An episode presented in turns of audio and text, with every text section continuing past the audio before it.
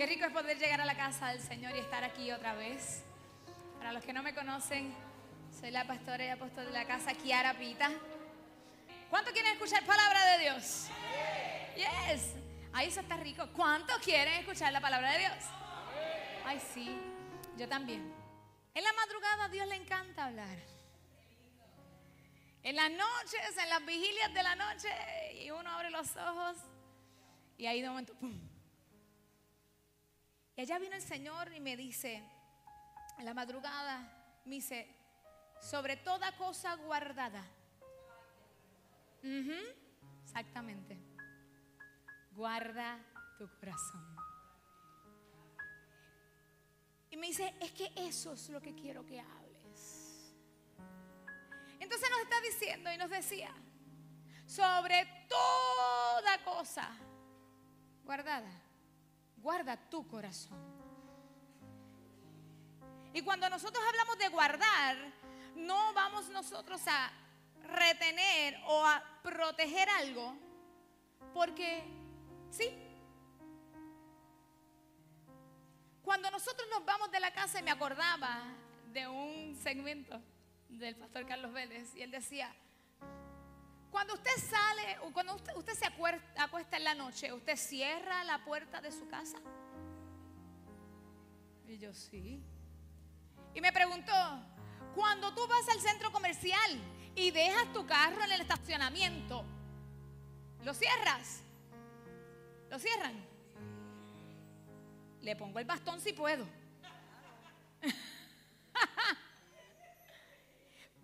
¿Pero por qué? Y él decía, ¿por qué se hace eso?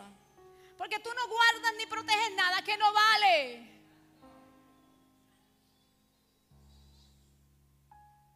Y entonces Dios nos está diciendo, sobre toda cosa que tú puedes guardar, guarda tu corazón. Sobre toda cosa que tú puedas ver, que tú puedas entender que tiene valor, más valor tiene tu corazón.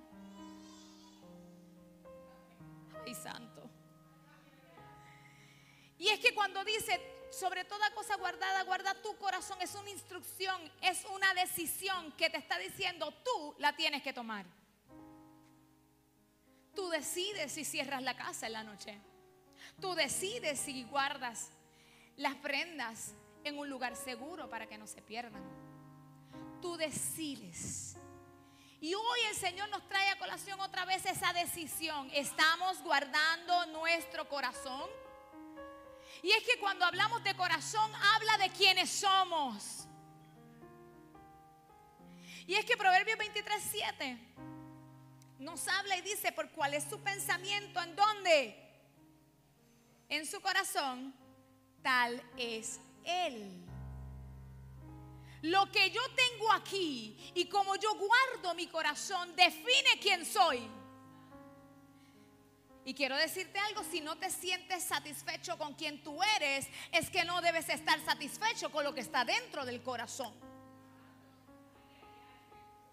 Y lo que has permitido tú y yo, porque yo no estoy exenta de depositar en el corazón, va a ser reflejo de lo que yo soy hoy.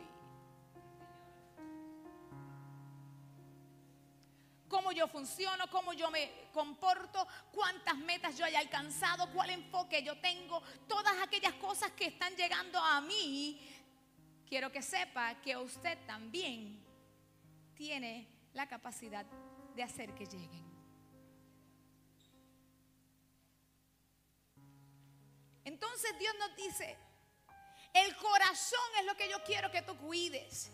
Quien tú eres, quien yo soy, quiero que tú lo cuides. Porque cuando habla Proverbios sobre esto y nos dice en hebreo corazón, ¿sabes de qué está definiéndolo? Está definiéndolo no tan solo ese lugar amplio, porque le habla así, amplio, donde están los sentimientos. Que muchos sentimos, ¿verdad? Podemos sentir alegría, pero ¿cuántas veces sentimos decepción? Podemos sentir un entusiasmo increíble, pero la frustración le encanta aparecer de vez en cuando. Y de momento puedes pensar que tú estás ahí con mucho ánimo y en ese amplio espacio también viene la depresión. Porque es un lugar amplio. Así mismo lo dice el libro, el, original en hebreo. Un lugar amplio los sentimientos. Entonces, como yo permita que ellos se queden o se alojen, de ahí sale lo que soy. No es que no van a venir, es si se van a hospedar. No es que van, no van a pasar, es que se quieren alojar. Porque Jesús mismo pasó tristezas. Jesús mismo dice la escritura que lloró. Jesús mismo también le dio, le dio mucho coraje. Y si hablamos de Jesús, pudiéramos ver muchas emociones. Sin embargo, supo claramente cómo dejarnos saber a nosotros cuáles eran aquellas que permanecían en el corazón y cuáles no. En el corazón tenemos la voluntad. Y esa voluntad es esa capacidad libremente de decidir. Nadie decide porque otro me obliga. Me pueden pintar villas y castillas. Me pueden decir, haz esto. Pero ¿quién tomó la decisión final? Nosotros. Entonces yo necesito reconocer y saber que me está diciendo, guarda lo que es valioso, porque si no podrás tomar malas decisiones. Y en el mundo en que nosotros estamos viviendo y todas las cosas que pasamos a día como padres, como trabajadores, como familia, como hermanos en Cristo, miren, diferentes escenarios son retantes. Y depende de las emociones que yo guardé en ese lugar amplio, en las que dejé que se quedaran, van a ser las que me empujen a mí a la decisión próxima. Y entonces sabré yo si estoy decidiendo bien por el fruto o la consecuencia de aquello que yo he sembrado. Pero ¿sabe qué? No tan solo se queda ahí. En el corazón, o lo que le llamamos corazón, hebreo, el, el, original hebreo le dice que es el intelecto. Y ese intelecto, mire mi hermano, usted no diga que no puede aprender, porque Dios nos ha dado en el corazón la capacidad y la facultad de la mente para aprender, razonar, entender y tomar decisiones. Entonces nos está diciendo, por favor, guarda tu corazón, porque tiene la capacidad de razonar, pero muchas veces razonamos conforme a mis justificaciones, razonamos conforme a lo que yo quiero que me digan o lo que yo quiero que sea y no lo que Dios dice que debe ser. Y es que el Espíritu Santo me decía, es que están viendo muchas veces, y lo, escribí, dice, muchas veces pierden de perspectiva el enfoque del corazón y a través de qué mirar los días que se vive. Y en tres áreas me hablaba el Señor, donde el corazón está siendo engañoso más que cualquier cosa. Porque hay momentos en la vida que ante la prueba el corazón nos está engañando. Ante las relaciones interpersonales, el corazón nos está engañando. Ante nuestra propia vida y nuestra relación con Dios, el corazón nos está engañando. Y no podemos olvidar que el enemigo viene a robar, matar y destruir, no echarle flores al corazón. Y siempre llegará a nuestras vidas el ataque de la forma en que menos lo esperas y de la forma que más pueda llegarte. ¿A dónde? Al lugar amplio, al corazón. Entonces el Señor nos está llamando a que podamos ver que está quedándose ahí en ese espacio amplio. Porque estamos respondiendo a estas tres áreas de una forma diferente a como Él quiere que nosotros actuemos. Él quiere, el enemigo lo que quiere es dañar lo que somos. Y eso, que es cristiano. Porque ya entonces tú estás viendo las cosas diferentes. ¿Sabes qué? Y lo voy a decir con toda honestidad. El cristiano que está firme en el Señor no debe tomar nada personal. Nada. Nada. Venga de quien venga. Cuando cosas vienen que te quieren dañar el corazón, ¿sabes qué? Te quieren dañar tu esencia. Y cuando quieren dañar nuestra esencia, no podemos ser lo que Dios quiere que seamos. Porque entonces si yo veo que algo me dijo, me dijiste algo y yo me sentí mal, Lo dejé ahí, en el corazón. ¿Y qué pasó? Como una semillita empieza a coger... Y entonces se vuelve ese sentimiento ahí. Y empieza a crecer. Y ya yo me vi, ah, este me dio tal cosa. Ay, ahora yo soy un, un cabezudo por allí. Y mira lo que está... Y ya yo hice una historia completa. No, mi hermano. El enemigo está buscando dividir. Nunca vamos a estar de acuerdo 100%.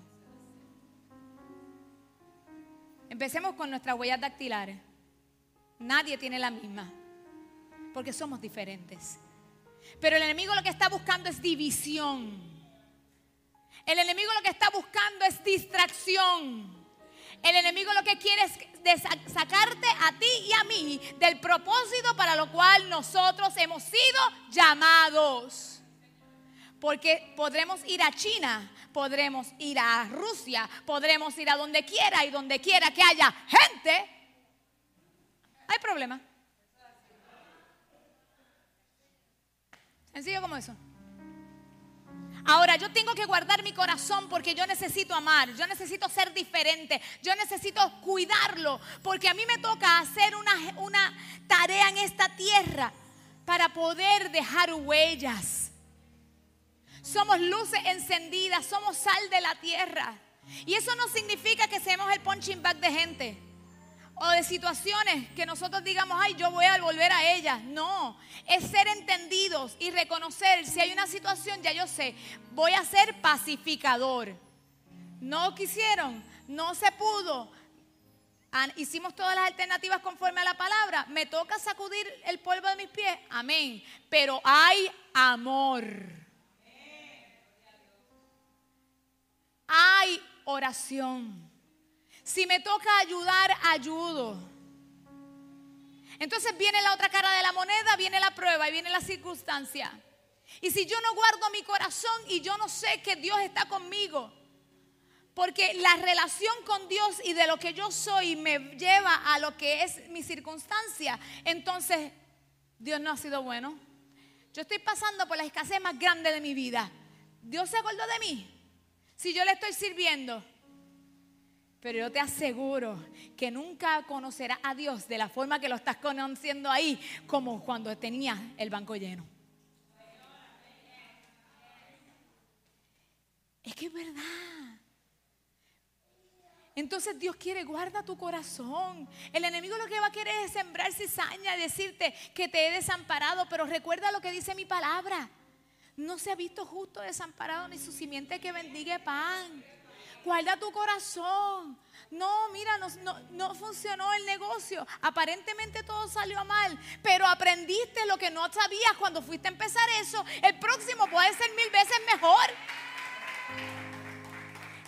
Cuando le hemos dicho, Señor, que mi vida sea dirigida por ti, que mis pasos sean tus pasos para yo seguir detrás de ellos.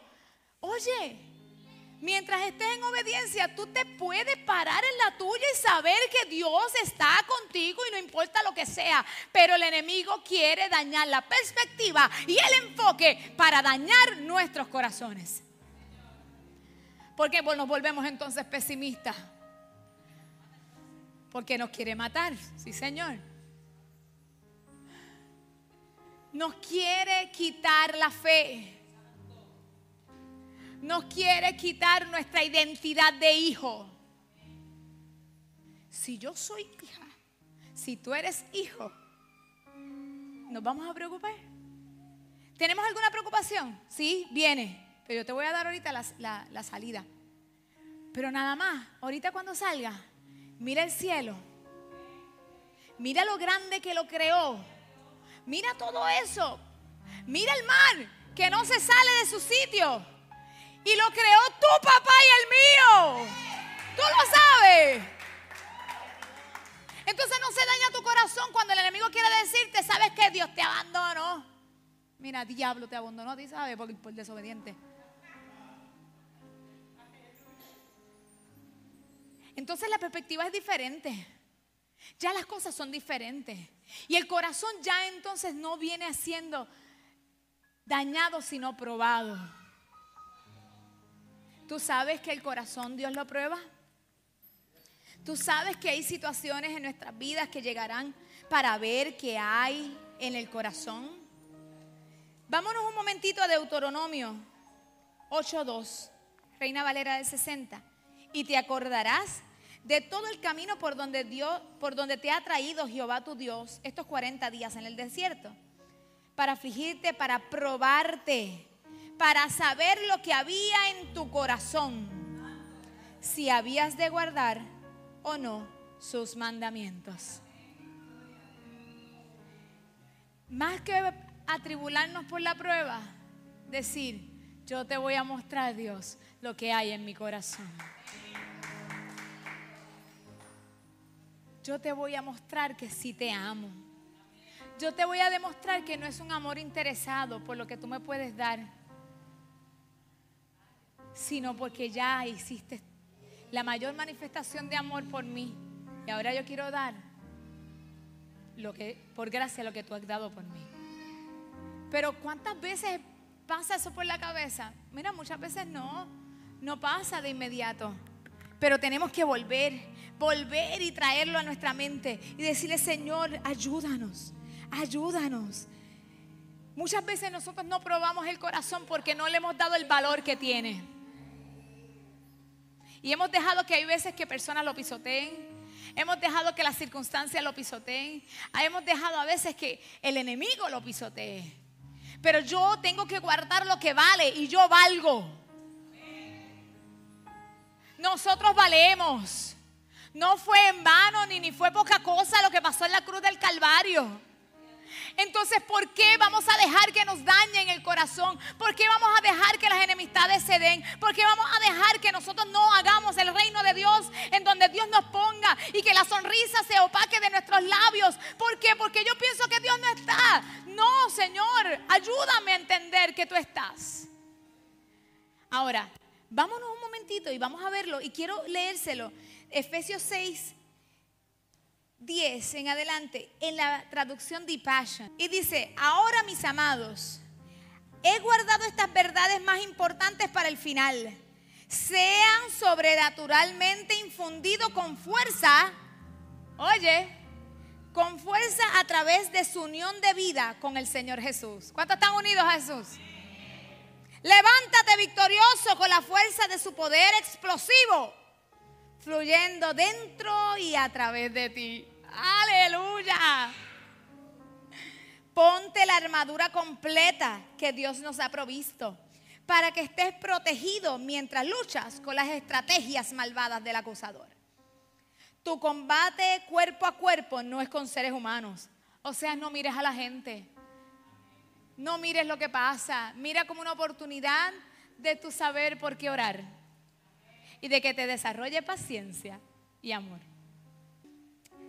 Tu combate cuerpo a cuerpo no es con seres humanos, sino con los más altos principados y autoridades que operan en rebelión bajo los reinos celestiales.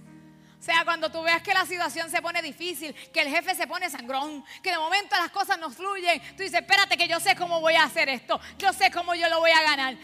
En mi almuerzo me voy a ir a orar para el carro. Porque de vez en cuando se pone limoncito y quiere quitarle a uno el gozo. Pero uno tiene que saber que tengo que guardar mi corazón porque Dios nunca fue contra la persona. Tú no ves nunca a Jesús hablándole a la otra persona, diciéndole cosas, ni escribiendo cosas. Y sigue Efesios capítulo 6 diciendo, porque son una clase poderosa de dioses demoníacos y espíritus malignos que mantienen este mundo oscuro en cautiverio. Por eso deben usar toda. ¿Cuánta? La armadura de Dios que Dios provee para que estés protegido frente al calumniador. Porque estás, estás destinado a todo y saldrás victorioso. ¿Cómo vamos a salir? Si tienes duda todavía, vas a salir victorioso de lo que estás pasando hoy. Vas a salir victorioso. Pero si lo hacemos las actitudes correctas. Dice, manténgase alerta. Entonces siempre estará listo para compartir las bendiciones de la paz. En cada batalla toma la fe como el escudo envolvente. Y este escudo es como una puerta, es grandísimo. La, la puerta es Jesús. Porque es capaz de extinguir las flechas ardientes que vienen hacia, hacia ti del maligno. Abraza el poder de la liberación total de la salvación como un casco para proteger tus pensamientos de las mentiras. Y toma la poderosa espada del Espíritu, afilada como una navaja, de palabra hablada de Dios. ¿De qué? De palabra hablada de Dios. Solamente vencemos y guardamos el corazón si la palabra hablada de Dios está escrita en él. Oren apasionadamente en el Espíritu. Orar es hablar con Él, tal cual. Dile cómo te sientes. ¿Sabes qué? Las frustraciones se las puedes decir a Él. Él las conoce todas. Pero le gusta que le, que le hablemos. Por eso dice, acércate, acércate al trono de la gracia, donde puedes alcanzar misericordia y oportuno socorro. Ahí, ahí es donde tenemos que ir. Dice, oren apasionadamente en el Espíritu, mientras interceden constantemente con toda forma de oración en todo momento. Oren por las bendiciones de Dios sobre todos sus creyentes. Cuando caminamos con intención, guardando el corazón, ya tú sabes que nuestra lucha, y aún si de momento en la carretera se te explotó la goma, y aún si de momento pasó algo que te hizo la vida de cuadrito, como tú le has dado tu corazón al Señor y como tú le has pedido que lo guarde, tú le dices, Señor, tú tienes propósito en todo. Yo no lo entiendo, pero tú lo sabes. Entonces caminas con intención y pasa algo y de momento tú ves un lugar hostil en un ambiente y tú dices, Señor, déjame ser estratégico y que yo puedo dejar aquí para cambiar esta atmósfera y dejar alegría. Entonces dile, papá, Señor, por favor, mira mi corazón. Hay veces que empezamos a ver muchas cosas y decimos, Señor, pero que, muchas cosas hay que tengo que hacer. Y mi corazón, porque un día me pasó y decía, Señor, pero por favor, estoy trabajándolo, es para que me ayude. Me dice, pues eso mismo, te estoy ayudando. No lo sabías, pues ahora te lo estoy poniendo. Ahí está claro.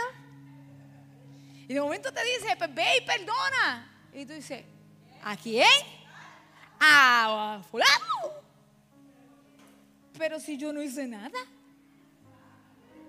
Y ella te dice, recuerda que si alguien tiene algo contra ti, deja tu ofrenda en el altar, ve y pide perdón y entonces regresa. Señor nos habla claramente y nos dice su palabra que hay que dejar la ofrenda en el altar y si sabes que alguien tiene algo contra ti, no tú contra él. Quizás la persona está como Free Willy y no siente ni padece o jamás se dio cuenta quizás, porque también pasa. O hasta la persona quizás ya pasó de este plano terrenal y te toca perdonar aunque la persona ya se fue. ¿Sabes qué?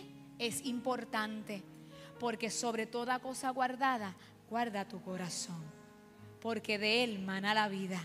¿Y qué vida? La vida que Dios quiere darnos día tras día. Una vida con intención, con gozo, con alegría. Una vida con propósito. Entonces ya la amargura se va. Ya no estoy arremillado. Ya entonces estoy viendo diferente. Yo no estoy diciendo que esto es algo que es tan fácil de desarrollar.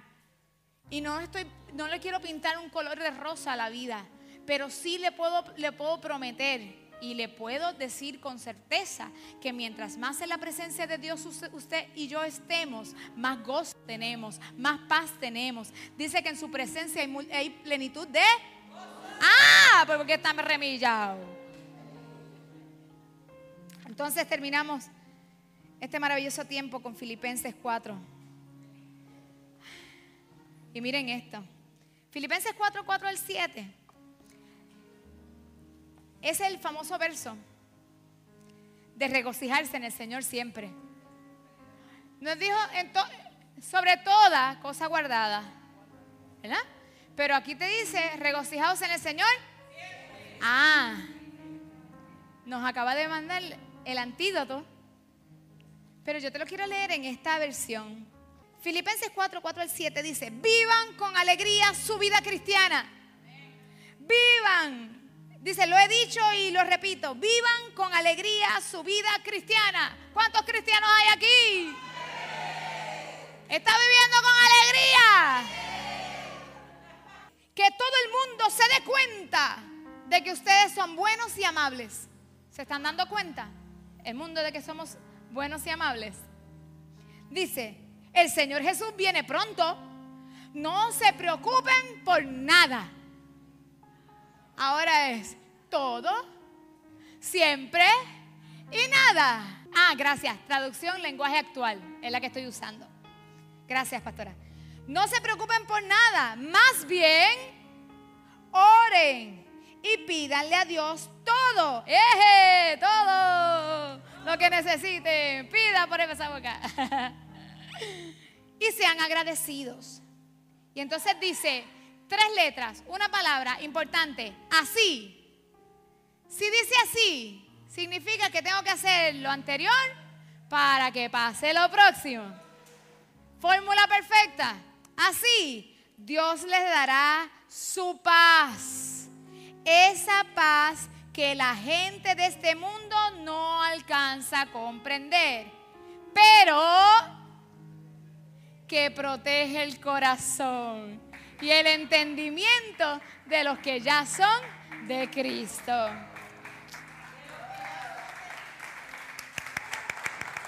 ¡Esa palabra de Dios!